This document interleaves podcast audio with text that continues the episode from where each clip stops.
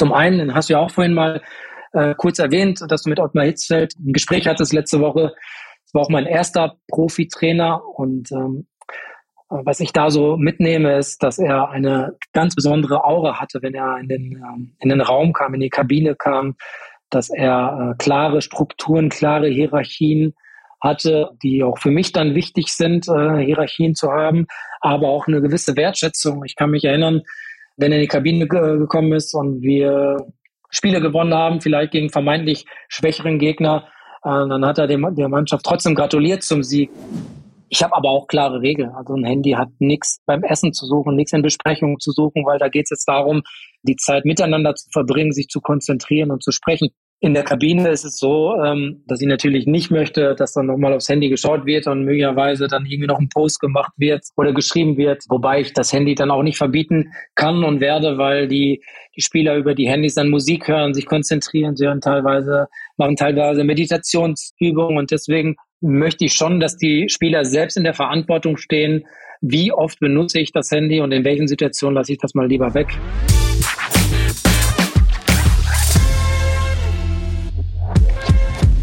Willkommen zum Leader Talk. Hier ist Munir Zituni und ich unterhalte mich mit den besten Fußballtrainern Deutschlands über ihre Leadership-Philosophie und ihr Führungsverständnis. Wie führen Fußballtrainer ihre Mannschaften? Wie kommunizieren sie? Wie motivieren sie ihre Spieler? Und wie wollen sie ihre Teams zum Erfolg bringen? Diesen Fragen gehe ich in meinem Podcast nach und wünsche euch jetzt viel Spaß mit meiner neuen Folge.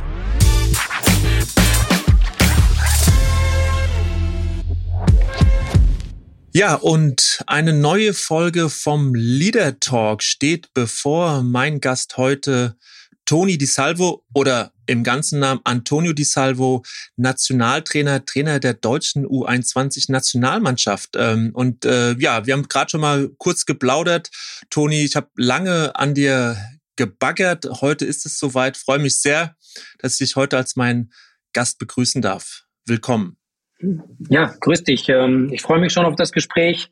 Endlich hat's geklappt. Ja, genau. Recht. Und äh, ich habe noch mal geschaut, Toni, weil wir wir kennen uns tatsächlich seit über 20 Jahren, jetzt nicht als ganz, ganz enge Freunde, sondern es war äh, bei einem Spiel der Bayern Amateure beim VfR Mannheim. Du warst Stürmer, ich Verteidiger. Und das Spiel ging 3 zu 3 aus in Mannheim und du hast drei Tore geschossen. Und ja, ich muss es leider zugeben und einräumen, ich war Innenverteidiger damals und irgendwie muss ich auch mit diesen Toren zu tun gehabt haben. Du hast in der 90. Minute das 3 zu 3 dann geschossen und ich war am Boden zerstört. In deiner Mannschaft damals beim FC Bayern David Jarolim, Stefan Wessels, Daniel Birovka, Steffen Hofmann oder auch Holger Seitz, Trainer Udo Bassimir. Ähm, Vielleicht erinnerst du dich sogar noch. Ähm, ehrlicherweise kann ich mich an das Spiel äh, gar nicht erinnern. Ich weiß, dass ich mal gegen Mannheim diese drei Tore gemacht habe. Ähm, ja, du, du scheinst mich äh, nicht verhindert zu haben. Ne? Wenn ich in diesem Spiel drei Tore gemacht habe, dann ähm, war es dann für mich zumindest äh, ganz erfolgreich. Ja, und äh, damit hatte ich dich auf jeden Fall abgespeichert und später sind wir uns dann wieder begegnet, als du äh, ja Spieler in der zweiten Liga warst bei 60 München. Du warst ja vorher bei Hansa Rostock äh, einige Jahre in der Bundesliga aktiv und bei 60 habe ich dich dann als Berichterstatter das ein oder andere Mal gefragt und jetzt eben als Trainer, mein Lieber. Und ähm, ja, so zu Beginn ähm, eine kurze Vorstellung der Station, ähm, einfach um nochmal ins Gedächtnis zu rufen, wann so diese Trainerkarrieren begonnen haben, was man bis dahin so erlebt hat. Und bei dir, ja, relativ überschaubar, aber das äh, ist natürlich auch äh, deinem Werdegang geschuldet, weil du ja äh, seit 2011 auch erst Trainer bist, äh, damals äh, beim FC Bayern in der U17, Co-Trainer. Du kannst gleich sagen, ob das alles äh, so zutrifft, Toni. Also zwei Jahre Co-Trainer bei der U17 FC Bayern, 2013 dann der Weg, der Sprung zum DFB, drei Jahre lang Co-Trainer der U19. Ähm, ich habe damals auch den Europameistertitel gewonnen, wie ich mich erinnere. Und 2016, ja, der Aufstieg äh, als Co-Trainer beim äh, DFB zum U21 Assistenztrainer unter Stefan Kunz und als äh, Stefan dann in die Türkei gegangen ist im September 21, bist du aufgerückt und bist Trainer der U21 Nationalmannschaft geworden. Ist das soweit alles korrekt? Gerade so auch die Anfänge, Ursprünge 2011, war das so der, der Start damals in, in, in das Trainerdasein?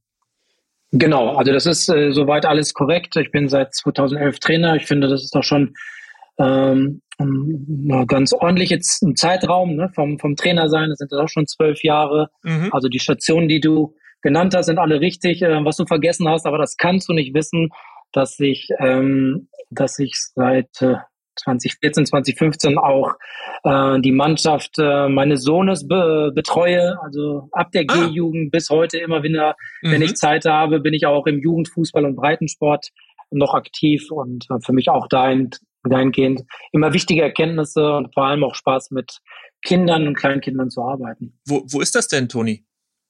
Das ist hier in München, das ist der FC Wacker München. Ah, okay, FC Wacker München. Und äh, du, du hast jetzt fünf Jahre auch äh, ja hervorragend den Job des Assistenztrainers unter Stefan Kunz ausgefüllt. Ich meine, ihr seid zweimal Europameister geworden. Ähm, da habt ihr im Trainerteam äh, nicht allzu viel falsch gemacht, sage ich mal.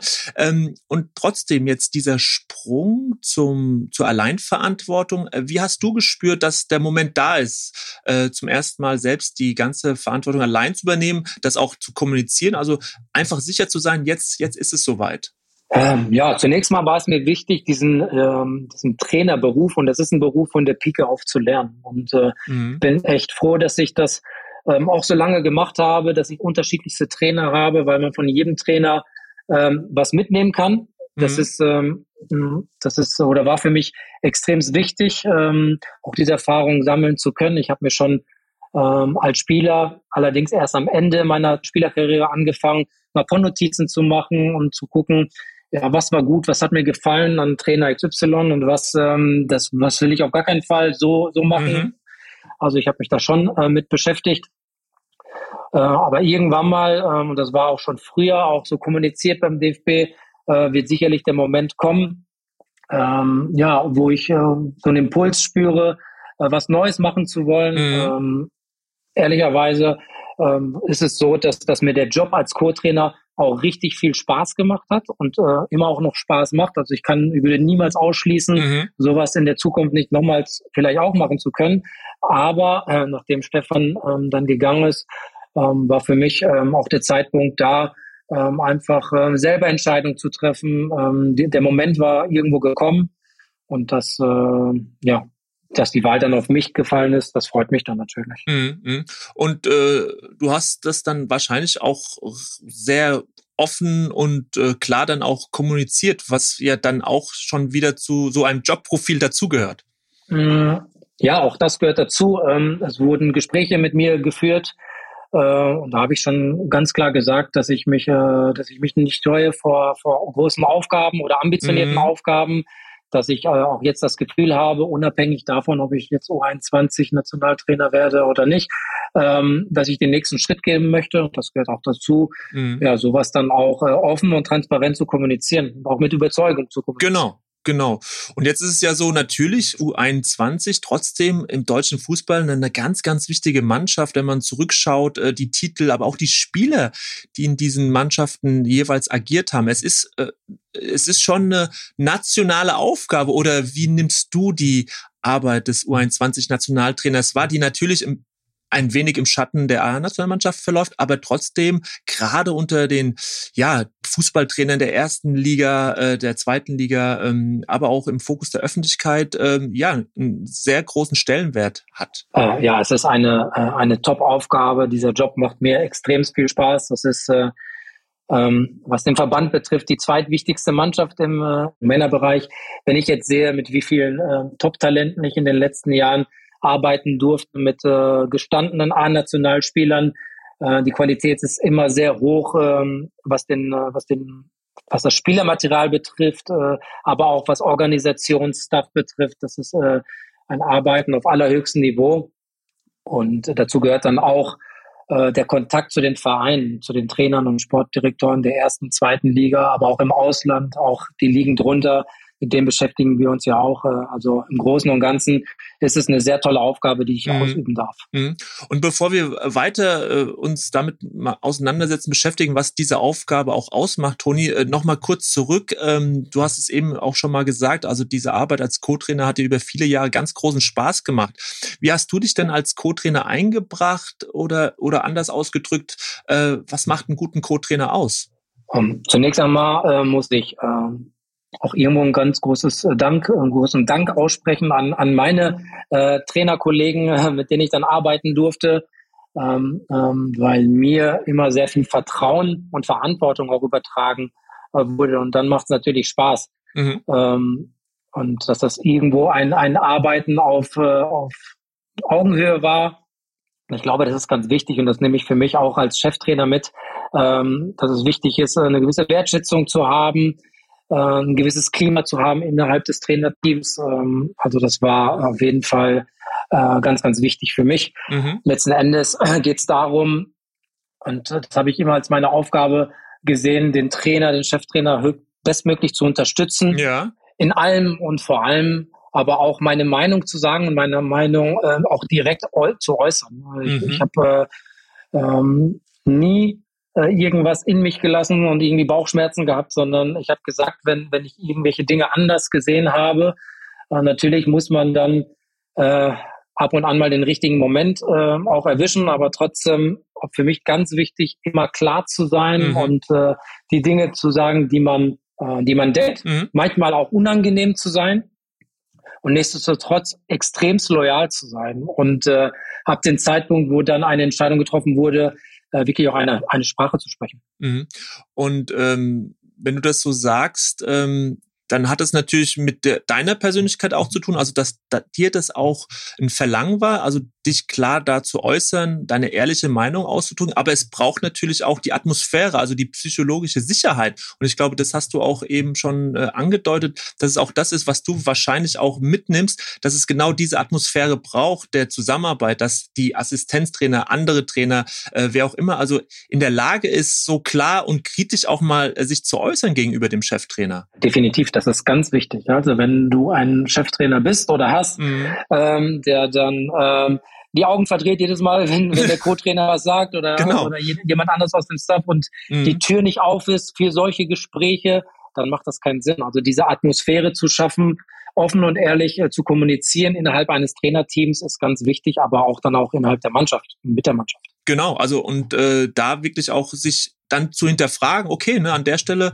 äh, vielleicht nachzugeben, eine andere Idee aufzunehmen, äh, für, für Kritik eben offen zu sein. Fällt dir das äh, leicht? Äh, definitiv, weil, mhm. ähm, weil ich glaube, dass, dass ich nicht als Trainer äh, nicht alles weiß und man hat ähm, immer so seinen Fokus, sein Gespür und es ist schon wichtig, äh, links und rechts mal äh, eine Meinung zu hören und deswegen lege ich sehr viel Wert drauf, ähm, eben auch viel zu sprechen und die Dinge auch offen anzusprechen. Mhm. Das verlange ich auch von, von meinem Trainerteam. Mhm. Und wie ist es im Umgang mit den Spielern? Das ist ja nochmal eine andere Ebene. Ähm, wir wollen ja, dass da mündige Spieler sich entwickeln, die Verantwortung übernehmen. Äh, man muss aber auch die Dinge vorgeben. Das ist ja schon so ein kleiner Spagat. Also wie viel Freiraum lässt man, wie viel Verantwortung fördert man, wo setzt man die Rahmen und, und, und gibt dieser Freiheit eine Grenze? Also wie, wie siehst du dieses Thema, diesen Spagat? Also generell ähm, ist Kommunikation und, ähm, und Respekt und Vertrauen ganz wichtig. Ähm, bei den U-Nationalmannschaften ist es so, dass wir ähm, längere Zeiträume haben, wo wir uns nicht sehen und immer wieder aufs Neue ähm, auch zusammenkommen, teilweise auch in unterschiedlichen Konstellationen von Spielern. Und da ist ähm, zu reden und zu kommunizieren ganz wichtig, aber auch das Vertrauen zu spüren, ähm, jetzt aus Spielersicht, dass, äh, dass das Trainerteam ganz genau weiß, ähm, dass es ähm, nicht einfach ist teilweise für die Spieler, weil sie aus Situationen im Verein kommen, ähm, die unterschiedlich sind. Nicht mhm. immer positiv, ähm, teilweise spielen die Spieler nicht oder äh, spielen im Abstieg. Aber das geht nur, wenn man wenn man eine Atmosphäre schafft, äh, wo sich auch äh, Spieler und Mannschaft wohlfühlen und wo die Kommunikation an allererster Stelle steht. Mhm. Und äh, dazu gehört es natürlich auch mal Kritik zu äußern. Ähm, wie oder in welchen Situationen packst du die Spielerhärte an, kritisierst sie? Wie, wie, ja, machst du das? Ist das eher dann vor der Mannschaft? Äh, eher dann in Einzelgesprächen. Ottmar Hitzfeld, mit dem ich die Tage gesprochen habe, sagt, wenn du laut wirst, verlierst du Autorität, was ein ziemlich ja, eindeutiger Satz ist. Äh, wie, wie gehst du mit den Emotionen auch um, wenn es dann mal wirklich auch ja, dich auch nervt, was du siehst? Äh, wie versuchst du so die Kritik auch weiterzugeben? Also es ist ja schon so, dass sich die Spielergeneration äh, geändert hat äh, in der Art und Weise, ähm, wie, wie, ähm, wie sie auch sie wollen, dass mit ihnen umgegangen wird. Das war sicherlich vor zu meiner Zeit oder vor 30, 40 Jahren anders. Äh, da haben Trainer auch anders gesprochen. Ähm, ich sage zu den äh, zu meiner Mannschaft immer, dass ich möchte, dass wir offen und ehrlich miteinander kommunizieren und mit einem gewissen Respekt. Mhm. Äh, und wenn Dinge angesprochen werden müssen, dann äh, sprechen wir sie an. Das kann ähm, manchmal auch vor der ganzen äh, Mannschaft sein in einer Sitzung. Das ist äh, ähm, auch ab und zu natürlich auch schon äh, in Sitzungen mal lauter geworden. Ähm, es gab aber auch schon einige äh, Gespräche ähm, ja, unter vier Augen, die aus meiner Sicht auch wichtig sind äh, zu führen. Mhm. Ich glaube, ähm, dass die Spieler wissen müssen, woran sie äh, wissen müssen, woran sie sind. Und wenn man nicht ehrlich mit ihnen umgeht, dann ähm, ja, ähm, hat das zwei Nachteile. Zum einen ärgere ich mich als Trainer, dass er immer wieder ähm, die gleichen Fehler beispielsweise macht mhm. äh, und er sein Verhalten möglicherweise nicht ändert.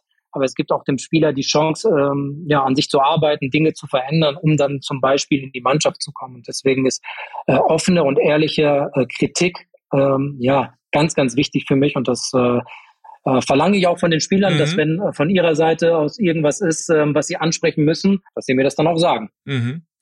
Und jetzt hast du schon gerade diesen Punkt angesprochen. Es ist eine veränderte äh, Spielergeneration, die ticken anders äh, als Generationen vorher. Ähm, die wollen vielleicht auch mehr abgeholt werden, ne? also mehr Erklärungen. Ähm, die Gen Z, äh, das ist ja auch in der freien Wirtschaft so, die, die verlangen mehr Begleitung, äh, wollen mehr wissen. Äh, wie, wie siehst du an sich diese Spielergeneration, über die ja in manchen Artikeln, manchen Aufsätzen ähm, äh, in der Öffentlichkeit ja schon auch so ein bisschen der Stab gebrochen wird? Du erlebst sie hautnah na, wie, wie siehst du diese Generation, die gerade mit dir arbeitet in der U21-Nationalmannschaft? Also grundsätzlich positiv, weil mhm. wir ähm, Dinge, die in der Gesellschaft passieren, ja ähm, schwer ändern können. Und das ist auch der ganz normale Lauf ähm, ja, des Lebens mhm. oder des ähm, ähm der Entwicklung der Menschen. Ja. Mittlerweile gehört das Handy dazu, ähm, die sozialen Medien gehören dazu.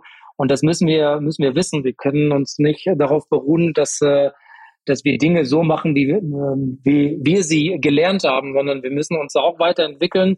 Äh, und wenn äh, ein Spieler einfach äh, dieses Warum nochmals erklärt werden mhm. möchte, dann machen wir das. Und wenn es da Möglichkeiten gibt, auch anders mit ihnen in Kommunikation zu treten oder weil jetzt ich zum Beispiel das Handy angesprochen habe, ist ein wichtiges Kommunikationsmittel ja, dann schickt man vielleicht mal ähm, nochmals eher nochmal eine Nachricht oder äh, verschickt mal Videos oder Inhalte auch mhm. über das Handy. Das sind so Dinge, mit denen ich mich auch beschäftige, klar. Mhm, mh. Und ich sehe es insgesamt nicht negativ, sondern äh, positiv, weil sich ähm, alles entwickelt und wir einfach gucken müssen, dann neue Ansätze zu finden. Mhm. Ähm, die Ansprüche, ist das auch so ein Thema der jüngeren Generation, wenn man sich so mit äh, Leuten unterhält, äh, die sich ein bisschen auskennen, die sagen, na ja, ähm, also die Ansprüche dieser Generation sind auch viel höher. Also die, die ne, treten einen neuen Job an und haben gleich gewisse Vorstellungen von Gehalt und vom, von, vom Inhalten ihrer Arbeit. Wie gibt, erlebst du das auch, äh, diese Ansprüche? Also eine gewisse, eine höhere Anspruchshaltung? Äh, meinst du jetzt bezogen auf die Spieler oder? Ja, die Spieler, genau, die Spieler, dass sie einfach mit, mit ganz gewissen Ansprüchen auch kommen, äh, ob sie spielen, wie die Trainingsinhalte aussehen, äh, auch so eine veränderte Anspruchshaltung gegenüber dem Chef, der du dann bist. Ja, das erlebe ich äh, definitiv. Ähm, zum Beispiel ist es schon so, dass sich äh, die Spieler mittlerweile viel schneller äußern, ähm, was Trainingsinhalte mhm. betrifft. Ne? Oder wenn es darum geht, äh, das verlange ich dann auch, ähm, äh, wir machen ja auch Abfragen äh, bezüglich ähm, Belastung, bezüglich Schlafs etc., äh, dass sie, dass sie da ehrlich sind und dass sie auf uns zukommen.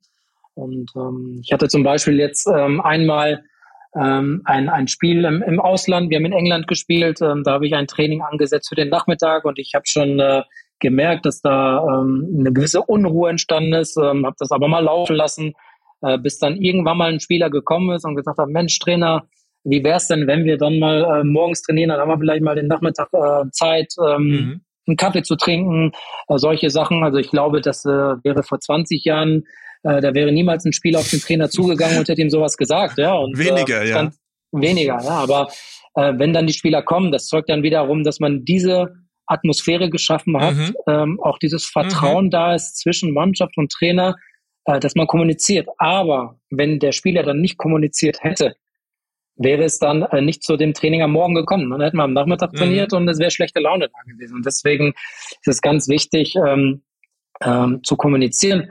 Und ähm, ja, ich, ich merke schon, dass die Spieler heutzutage auch ein wenig ungeduldiger geworden sind als vielleicht äh, zu meiner oder in meiner Generation, mhm. ähm, ähm, was natürlich dahin führt, dass die Ansprüche ähm, größer geworden sind und vor allem ähm, ja, viel schneller dann umgesetzt werden müssen. Sie wollen schneller aufsteigen, schneller spielen, ähm, ähm, möglicherweise ähm, in den Gedanken von den Spielern ist es so, jetzt habe ich zweimal super trainiert oder super gespielt. Das ist schon der Anspruch, ähm, in der U21 zu spielen genau. oder Stammspieler zu sein in der Bundesliga. Und da gehört auch schon dazu, äh, viel mit den Spielern zu sprechen, ähm, dass sie sich das einfach auch erarbeiten müssen und geduldiger zu sein. Ein super Punkt, also das Thema Geduld. Ähm, und ich glaube, die, die ähm, Beobachtung, die du da triffst, die ist absolut richtig, dass das vor allen Dingen äh, bei vielen an der, an der Geduld fehlt. Weil du das Handy angesprochen hast, interessiert mich jetzt gerade. Wie gehst du ganz konkret Handypolitik in der Kabine, bei den Spielen, äh, bei den Abläufen? Wie gibt's da gewisse Regeln? Wie, wie, wie hältst du das? Weil es ist ja doch irgendwie äh, mittlerweile, man hat da 25, 22 Spieler, äh, das Handy hat man immer dabei, gerade diese Generation auch. Wie, wie gehst du damit ganz konkret um? Ähm, ja, es ist auf jeden Fall ein Thema. Ich mache das Thema aber nicht zu groß, mhm. weil einfach das Handy äh, ein Kommunikationsmittel für die Jungs ist, äh, auch für die Trainer und für alle Menschen ist. Und wenn denen das wichtig ist äh, oder es ist den meisten wichtig, dann äh, da habe ich andere Punkte, die ähm, um, dem ich, um die ich mich eher mhm. kümmere und die mir wichtiger sind als nur das Handy. Ich habe aber auch klare Regeln. Also ein Handy hat nichts ähm, beim Essen zu suchen, nichts in Besprechungen zu suchen, weil mhm. da geht es jetzt darum, ähm, die Zeit miteinander zu verbringen, sich zu konzentrieren und zu sprechen. Mhm. In der Kabine ist es, ist es so, ähm, äh, dass ich natürlich nicht möchte, dass dann nochmal aufs Handy geschaut wird und möglicherweise dann irgendwie noch ein Post gemacht wird mhm. ähm, oder, oder geschrieben wird. Ähm, ähm, wobei ich das Handy dann auch nicht verbieten kann und werde, weil die, die Spieler über die Handys dann Musik hören, sich konzentrieren, sie hören teilweise, machen teilweise Meditationsübungen äh, und deswegen möchte ich schon, dass die Spieler selbst in der Verantwortung stehen, wie oft benutze ich das Handy und in welchen Situationen lasse ich das mal lieber weg weiß aber auch, dass für Spieler es wichtig ist. Klar, es ist jetzt äh, in dem Fall äh, in der U21 nicht, nicht so sehr der Fall, weil die Spieler keine Kinder haben, aber auch mhm. ähm, bei den älteren Spielern, A-Nationalmannschaft oder Bundesligaspieler, die dann, denen es dann nochmal wichtig ist, äh, Kinder oder Frauen nochmal kurz zu hören, im Bus äh, mhm. nochmal zu schreiben. Und deswegen äh, möchte ich auch, dass die Spieler mit einem guten Gefühl ins Spiel gehen mhm. und trotzdem so viel Verantwortung und Selbstverantwortung haben, was die Nutzung des Handys betrifft. Ja, ich glaube, das ist ein guter Ansatz, auf jeden Fall äh, nicht mit Verboten zu agieren, sondern ja mit klaren Vorgaben, aber wie du sagst, eben das Verständnis zu schulen und da eine Eigenverantwortung ähm, herzustellen, die es dann äh, einfacher macht äh, im Umgang mit, mit diesem Medium. Man merkt also, du, du bist da ganz viel in Kontakt mit, mit diesen jungen Spielern, warst es auch schon vorher über viele Jahre. Was fällt dir denn äh, besonders leicht äh, in dieser Rolle mit jungen Spielern äh, umzugehen? Also ich habe mich schon als Spieler ähm, immer gern auch äh, vor allem ähm, gegen Ende meiner Karriere mit den jüngeren Spielern mhm. beschäftigt und ähm, war auch eine Art Vertrauensperson. Wir haben viel darüber gesprochen, also nicht nur über Fußball und, das, äh, ja, und alles, was auf dem Platz betrifft, sondern auch äh, darüber hinaus. Und ich glaube, äh, dass ich eine ganz gute äh, Bindung zu den Spielern habe, dass ich ein offenes Ohr habe äh, für die Spieler ich hatte äh, einmal eine Situation, äh, die mich dann auch irgendwo geprägt hat, muss ich sagen. Äh, da war ich noch Co-Trainer. Ich habe, ähm, äh, man kann auch den Namen dann sagen, mit Kevin Akpoguma einen Spieler gehabt, den ich in der U19 ähm, schon hatte, damals als Co-Trainer. Wir sind ähm, äh, damals Europameister geworden. Genau. Im Jahr 2014. Ähm, und einige Jahre später war er dann bei der U21 äh, bei uns dabei. Es war jetzt kein, äh, kein Stammspieler, ähm, mal dabei, mal nicht dabei. Äh, und dann hatten wir, ähm, ich glaube, wir waren in Berlin zum Länderspiel, haben den Spaziergang gemacht mit der gesamten Mannschaft und irgendwie äh, standen wir nebeneinander und haben den ganzen Spaziergang äh, ja, einfach dann geredet und äh, über viele Dinge gesprochen und am Ende des Spaziergangs ähm, hat er gesagt, du Toni, vielen Dank. Ich wusste erstmal gar nicht, was er meinte. Mhm. Paco, was ist denn los? Warum, warum bedankst du dich? Ja, es tat mal gut äh, zu sprechen und nicht nur über Fußball, wir haben uns über alle möglichen Dinge unterhalten. Mhm. Und das zeigt mir einfach, wie wichtig es ist, mit, mm. äh, mit mhm. Spielern zu sprechen und äh, eine gute Bindung zu denen aufzubauen. Mm. Sich die Zeit zu nehmen, ne? Also trotz dieses ganzen der Einheiten, der Interviews, die man selbst zu führen hat, also sich die Zeit nehmen. Ne? Das ist ein echtes Geschenk dann an die Spieler. Und äh, an der Stelle hast du wirklich erlebt, was es dann ausmacht, ne? wenn man sich da mal wirklich ja diese Zeit nimmt für den Spieler und, und wirklich zuhört. Und der Spieler merkt auch, der hört mir gerade richtig zu. Das ist ja auch nochmal ein Unterschied. Ja. Und das kennst du selbst wahrscheinlich auch, wenn Trainer so mit dir redet und du hast das Gefühl, naja, du bist da gerade nur eine Nummer, der hört dir gar nicht richtig zu. Ja, genau. Und dann äh, überhaupt dann über die Lippen kommen zu lassen, genau. Dankeschön zu sagen, ist, glaube ich, dann, äh, ja. wenn man dann mit dem Trainer oder Co-Trainer spricht, äh, glaube ich, nicht ganz so einfach. Und dann ist es ähm, auf jeden Fall ernst gemeint. Genau. Ja, ja. Und ähm, jetzt, jetzt hast du ja mit Stefan Kunz einen super renommierten, erfolgreichen Trainer gehabt, mit dem du eng zusammengearbeitet hast. So, und jetzt kommst du danach ist das irgendwie ein Thema? Also was schaut man sich ab? Was war irgendwie gut? Was hat er echt cool gemacht? Aber irgendwie habe ich auch diesen einen oder anderen neuen Gedanken, will mein Ding durchziehen. Ähm, wie, wie ist das so abgelaufen für dich? Ähm, ja, also zunächst einmal muss ich sagen, dass ich mir ähm, extrem viel abgeschaut habe ähm, von allen meinen Trainern, die ich hatte und äh, äh, vor allem mit den Trainern, mit denen ich am, am längsten äh, zusammengearbeitet habe in der Rolle des, des Co-Trainers. Das ist eben Stefan und Markus Sorg. Ähm, mhm. Bei Markus war es halt so, dass ähm, das war ähm, nachdem Stefan Beckenbauer, ich hatte das erste Jahr, Jahr mit Stefan Beckenbauer in der U17 ähm, gearbeitet, dann kam Markus und dass äh, ich extrem viel von ihm gelernt habe, im Prinzip äh, auch den Beruf des Trainers von der Pike mhm. auf zu lernen, ähm, Führungsstil, Trainingsvorbereitung, Nachbereitung, Schwerpunkte, Methodik etc. Ich glaube, eine große Stärke von ihm und äh, dann natürlich äh, ging es mit Stefan weiter, der auch diese Dinge ähm, beherrscht, äh, was, was Stefan äh, extremst gut äh, gemacht hat und wo er auch ein Händchen hat, ist äh, so einen gewissen Teamgeist nochmal zu schaffen, zu entwickeln, äh, dass der Glaube da ist, dass äh, diese Mannschaft, diese Einheit mhm. einfach so stark ist und stärker als alles andere. Er nimmt dann die den Staff noch mit dazu und integriert äh, Mannschaft und Staff und Trainerteam. Also das sind Dinge, die ich mir natürlich abgeschaut habe. Und nichtsdestotrotz äh, versuche ich äh, natürlich meinen eigenen Weg zu gehen. Es ist natürlich so, wenn man jetzt äh, lange zusammenarbeitet, äh, auch mit Stefan jetzt in dem Fall, ähm, dann ist es ja ein Arbeiten auf, hatte ich ja schon vorhin gesagt, auf Augenhöhe und viele Dinge, genau. die wir mhm. umgesetzt haben, waren ja nicht nur Stefan, sondern da war auch ein bisschen was von mir dabei, mhm. da war ein bisschen was vom Daniel mhm. Niskowski mhm. dabei als weiterer Co-Trainer, vom Klaus Tomforde, von ähm, Janne Scheibe, unser Videoanalysten. Also da mhm. war schon viel drin, was uns als Trainerteam äh, mhm. ausgemacht hat. Ich habe dann äh, klar natürlich ein, zwei Punkte äh, auch dann, äh, ich sag mal, geändert, die ich einfach auch ein bisschen mhm. anders mache. Mhm. Äh, da geht es auch noch um eine andere Art dann der, vielleicht auch der Kommunikation oder einen anderen Humor und wie man mit den, mit den Spielern spricht. Aber im Großen und Ganzen sind da extrem viele Parallelen. Mhm.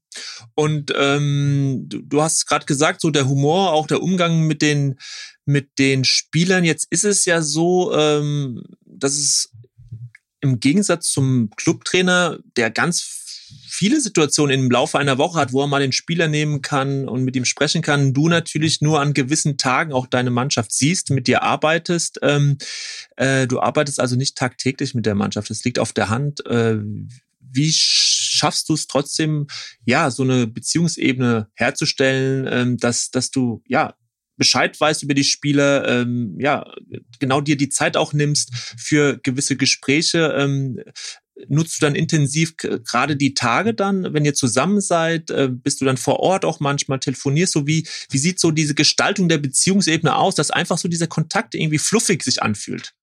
Also ich muss jetzt unterscheiden in, in, zwei Phasen. Einmal ist das wirklich diese Länderspielphase, äh, wo mhm. wir zusammen sind wo ich versuche, mit jedem Spieler im Laufe des, äh, dieser Maßnahme dann auch mal äh, die Zeit zu finden, zu sprechen. Das ehrlicherweise schaffe ich es äh, nicht immer. Mhm. Ähm, aber dann äh, kümmern sich die anderen äh, Trainer darum, äh, mit, den, mit den Spielern zu sprechen und denen Feedback zu geben und einfach mal zu schauen, wie es ihnen geht.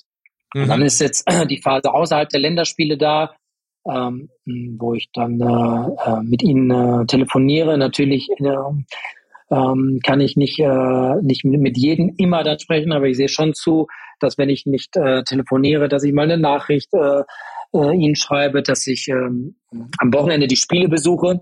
Mhm. äh, dann äh, auch hinschreibe, wenn ich mal da war beim Spielen, eine kurze Nachricht, dann schreibe ich, äh, äh, besuche die Spieler in den Vereinen ähm, und schaue mir mal ein Training, eine Trainingseinheit an. Im Trainingslager war ich dann auch ähm, mhm. ziemlich viel unterwegs und besuche Spieler und Trainer im Verein.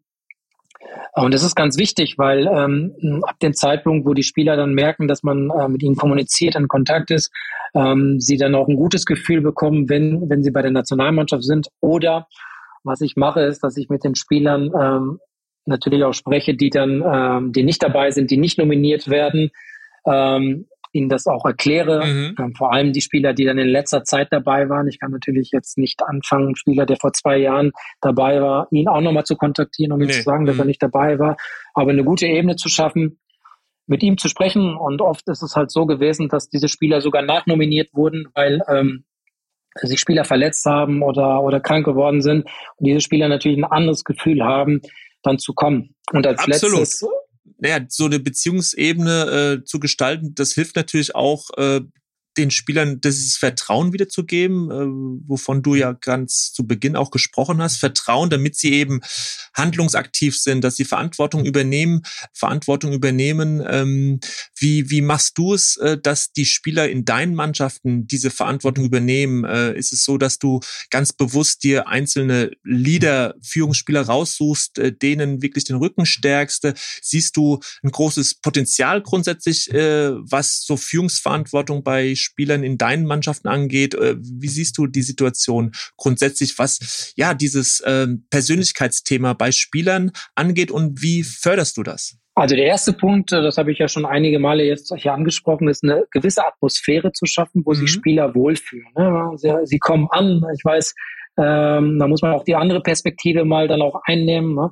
Die Spieler äh, kommen zu, äh, zu 21 aus unterschiedlichen äh, Situationen, dann haben die Spieler im Verein vielleicht sogar frei zwei Tage und die müssen dann zu 21 kommen. Also das mhm. habe ich schon, schon im Kopf und eben diese Atmosphäre zu mhm. schaffen, ähm, dass wir uns die Zeit nehmen, richtig an, an Inhalten zu arbeiten, zu trainieren, aber dann auch die Zeit nehmen, mal ähm, ja ein bisschen äh, Neudeutsch zu chillen und ein bisschen äh, sich auszuruhen, mal einen Kaffee zu trinken und, und, und andere Dinge zu machen. Also das ist ganz wichtig. Ähm, es ist ja auch eine neue Situation für die Spieler, weil sie rauskommen aus, den, aus dem Welpenschutz, den sie im Verein gewohnt sind. Ja, Im Verein sind sie dann der junge Spieler und dann sagt der, der Führungsspieler, der ältere Spieler dann, wo es lang geht. Und jetzt müssen alle Verantwortung übernehmen. Also mhm. alle. Von, mhm. ähm, von, eins, von A bis Z, von 1 mhm. bis Spieler Nummer 23. Ähm, und klar ähm, gibt es auch irgendwo eine gewisse Hierarchie. Ich habe ähm, äh, schon auch ein Mannschaftsrat, ähm, der sich leider immer wieder verändert, weil, mhm. ähm, weil nicht immer die gleiche Mannschaft ähm, dann äh, bei den Länderspielen ist, äh, aufgrund von Verletzungen oder auch Entwicklung. Ähm, aber dann ganz klar der Mannschaft sagen und den Spielern sagen, dass sie Verantwortung übernehmen müssen, äh, weil kein anderer Spieler äh, oder älterer Spieler das für sie tut und mhm. dass die das alle machen müssen. Mhm. Das ist äh, eine gewisse Art von Verantwortung übertragen auch. Mhm, absolut. Und das ist ja dann gerade wichtig, wenn es dann auch um, um Titel geht. Ihr habt jetzt äh, ja die EM vor der, vor der Tür, vor, vor der Brust, dein, dein erstes Turnier dann quasi als Alleinverantwortlicher. Ähm, das ist eine besondere Situation. Die Nominierung, du, du hast ja im Vorfeld schon deine 30, 40 Spieler im Blick, die du jetzt alle nochmal ganz intensiv auch anschauen musst. Ähm, das heißt, es wird dort Enttäuschung geben von Spielern, die nicht nominiert werden. Äh, dann kommen die Jungs, sie müssen irgendwie so äh, auf den Punkt fit sein, dass sie dann wirklich auch performen können. Ähm, äh, Motivation, Ziel ausrufen etc. Also ähm, was beschäftigt dich jetzt im Moment, äh, wenn du an die EM denkst? Puh, du hast schon viele Themen genannt und äh, viele Themen beschäftigen mich jetzt äh, natürlich auch. Ne? Also in allererster Linie ähm, habe ich den Spielern schon gesagt, ähm, ist diese Mannschaft nicht der Titelverteidiger. Der Titelverteidiger ist ähm, äh, der Vorgängerjahrgang. Äh, ne? Und äh, da sind jetzt mit, äh, mit Johnny Burkhardt, der leider verletzt ist, und Joscha Wagnermann äh, zwei Spieler dabei, die ähm, Europameister geworden sind. Und äh, deswegen ist es ähm, eine Chance für, für, die, mhm. für die neue Mannschaft, ähm, ihren Weg zu gehen und, ähm, und auch diese Chance zu nutzen, ähm, auf sich aufmerksam äh, zu machen. Das ist sicherlich ein, ein Thema. Äh, mhm. Ich beschäftige mich natürlich darum, ähm, ja, ähm, mit welchen ähm, äh, mit welcher Spielphilosophie wir an den Tag gehen, wobei die Spielphilosophie an sich sich ja nicht ändert, sondern wir wollen aktiv sein, wir wollen den Ball haben, ähm, aber äh, am Ende geht es auch darum, äh, die beste Mannschaft auf den Platz zu bekommen, äh, mit der bestmöglichen Spielausrichtung. Das ist ein Thema, äh, Thema Teamgeist entwickeln, ähm, aber auch ein Thema, wen man überhaupt dann dazu nimmt. Äh, und da wird sicherlich den einen oder anderen Härtefall geben. Mhm. Mhm. wann ist dann sozusagen, äh, wann geht's dann wirklich los in die heiße Phase? Kannst du mal kurz skizzieren, wie es in den nächsten Wochen, Monaten weitergeht, bis es dann, glaube ich, Ende Juni äh, ist es dann äh, mit dem Endturnier soweit, oder? Äh, genau, also die, die Bundesliga-Saison geht ja ähm, bis Ende Mai. Dann werden wir uns am äh, 10. Juni treffen zur Vorbereitung, haben dann ähm, gute acht, neun Tage in, in Südtirol, wo wir uns vorbereiten werden. Dann werden wir ähm, rüberfliegen nach, äh, nach Georgien. Und dann steht am 22. Juni das erste Länderspiel an äh, gegen Israel. Ja, und das ist so der Fahrplan bis dahin. Und ähm, jetzt geht es darum, äh, wir haben natürlich den Kader äh, versucht, so ein bisschen zu reduzieren im Kopf, ähm, mhm. zu, zu schauen, ähm, ähm, da, wo es Härtefälle gibt, äh, wo wir uns äh, entscheiden müssen zwischen A und B, dass wir diese Spieler nochmals genauer beobachten und, äh, und besuchen und scouten, um dann letzten Endes eine Entscheidung zu treffen, wenn wir äh, dann nominieren oder nicht. Aber wichtig ist auch zu sagen, dass es natürlich Enttäuschung geben wird. Ähm, mhm. Es ist äh, keine, keine schöne und einfache Aufgabe, denen das mitzuteilen, aber das ist auch irgendwo Teil des Jobs, das zu machen.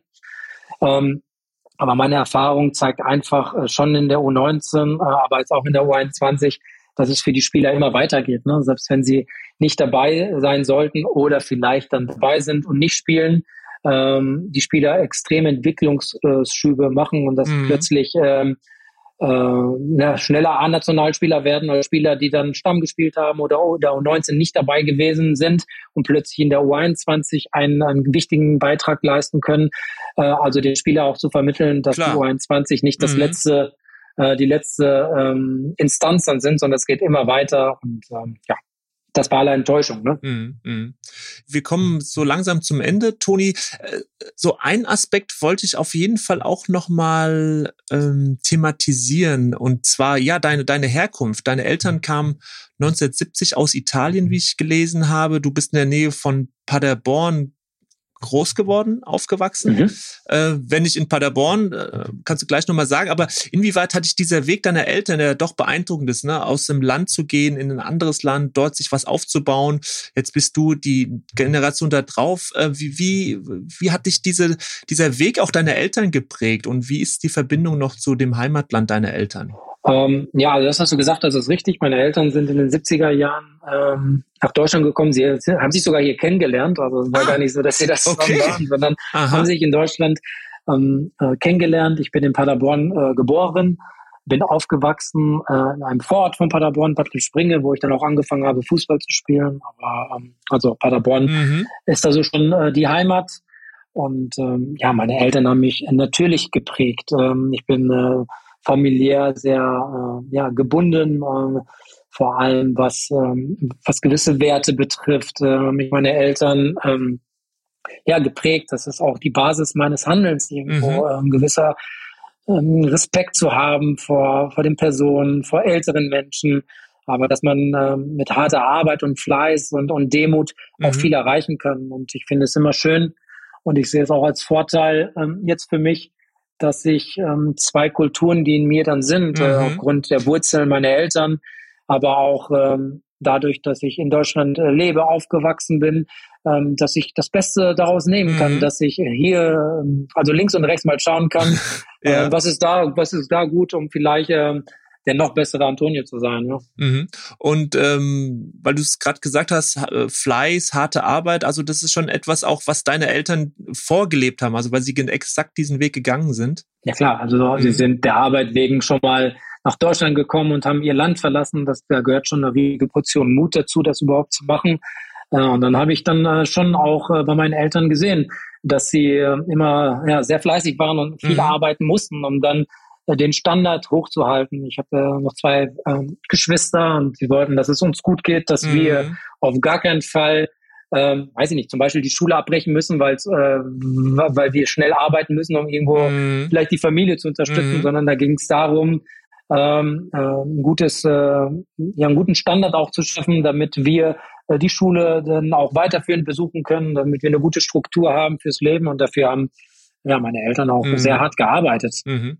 Ja, wir kommen zur letzten Frage und äh, das ist so die Frage, so wir haben schon über den einen oder anderen Trainer auch gesprochen, mit dem du zusammengearbeitet hast, aber wenn du jetzt mal so drei Trainer in der losen Reihenfolge nennen müsstest, äh, die du hier nennen willst, weil sie dich geprägt haben, äh, von, weil du besonders von ihnen beeindruckt bist, weil du dir viel von ihnen abgeschaut hast, ähm, auch als Spieler, vielleicht auch als Trainer, vielleicht auch Trainer, die du nur aus der Entfernung beobachtest oder Bücher gelesen hast. Welche drei Trainer würdest du so nennen? Puh, das ist äh, ziemlich äh, schwer, weil ich mhm. natürlich viele, viele Trainer hatte. Ähm, wenn man in der Bundesliga den Abstieg spielt, hat man im, im Jahr mindestens einen Trainer. Mhm, Deswegen hatte ich schon eine. Also mich haben viele Trainer wirklich auch geprägt. Äh, äh, klar, viele Jugendtrainer, die ich schon hatte. Ähm, äh, oder äh, mein Schwiegervater war auch mal mein Trainer, ähm, der mir dann auch äh, viele Sachen dann auch mit auf den Weg gegeben hat, vor allem die Art so der Führung. Mhm. Ähm, über, über Stefan und Markus habe ich ja auch schon gesprochen. Deswegen möchte ich jetzt eher auf Trainer eingehen, nochmals, die ich ähm, als Spieler hatte, weil ja, diese Perspektive gerne. Spieler nochmal mhm. ähm, wichtig ist, äh, wie ich das so wahrgenommen habe. Zum einen, hast du ja auch vorhin mal äh, kurz erwähnt, dass du mit Ottmar Hitzfeld ähm, ein Gespräch hattest letzte mhm. Woche. Genau. Das war auch mein erster Profitrainer und ähm, was ich da so mitnehme, ist, dass er eine ganz besondere Aura hatte, wenn er in den, ähm, in den Raum kam, in die Kabine kam, dass er äh, klare Strukturen, klare Hierarchien hatte, ähm, ähm, die auch für mich dann wichtig sind, äh, Hierarchien zu haben, aber auch eine gewisse Wertschätzung. Ich kann mich erinnern, wenn er in die Kabine gekommen ist und wir Spiele gewonnen haben, vielleicht gegen vermeintlich schwächeren Gegner, äh, dann hat er dem, der Mannschaft trotzdem gratuliert zum Sieg und, äh, und Respekt gezollt für die Leistung, weil es nicht immer ist, mhm. äh, vor allem äh, wenn Topstars von Bayern München gegen, gegen kleinere Vereine mhm. dann, dann spielen, sich immer zu, zum, vielleicht zu motivieren oder diese Spiele dann auch letzten Endes zu gewinnen. Also das war so eine Sache auf Führungsebene, die mich, äh, mhm. die mich schon beeindruckt hat. Dann äh, Friedhelm Funkel, ähm, der mich dann auch, mh, hm, ich war ja bei Bayern Profi, habe aber dann viel bei den Amateuren gespielt, der mich dann letzten Endes als ähm, Anführungszeichen richtiger Profi dann zum äh, FC Hansa Rostock geholt hatte, der mal eine andere ähm, ja, Führung dann hatte der Spieler. Das war eher so diese verständnisvolle Beziehung zu den Spielern, der mal hier und da mal einen Tipp gegeben hat, der ähm, der jetzt nicht sich ähm, nur aufs Fußballspielen bezieht. Ähm, mhm. Auch da eine, eine kleine Anekdote.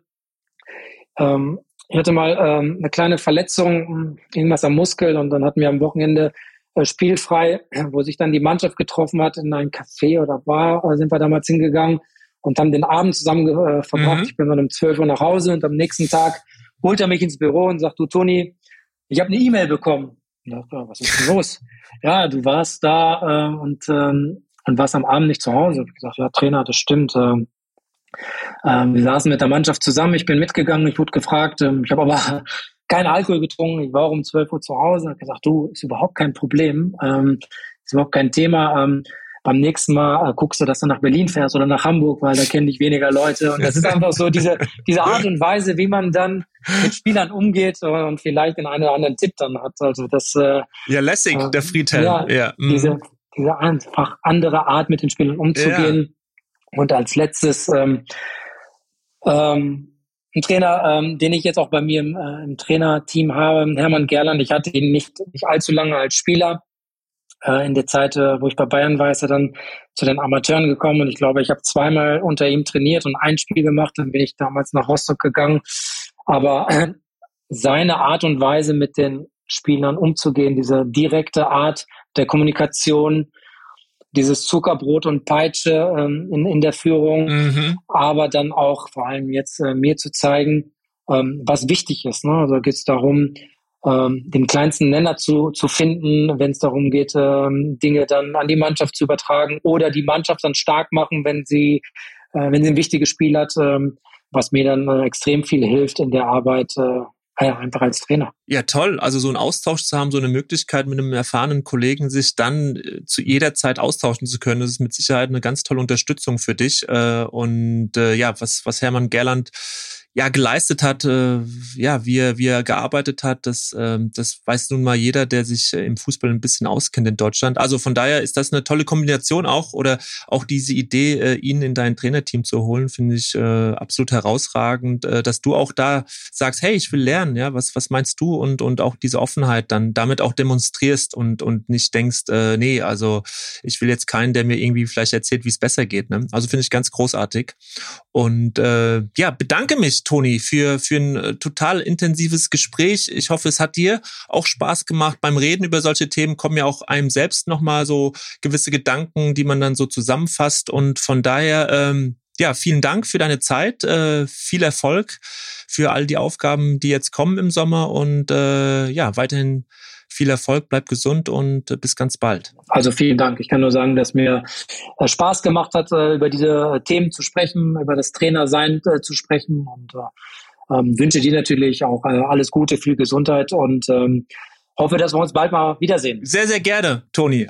Ich melde mich, wenn ich mal wieder in München bin oder melde du dich, wenn du hier in Frankfurt mal mehr Zeit hast. Sehr, sehr gerne. So machen wir's. Also, liebe Grüße. Bis dahin, Toni. Bis dahin. Ciao. Tschüss.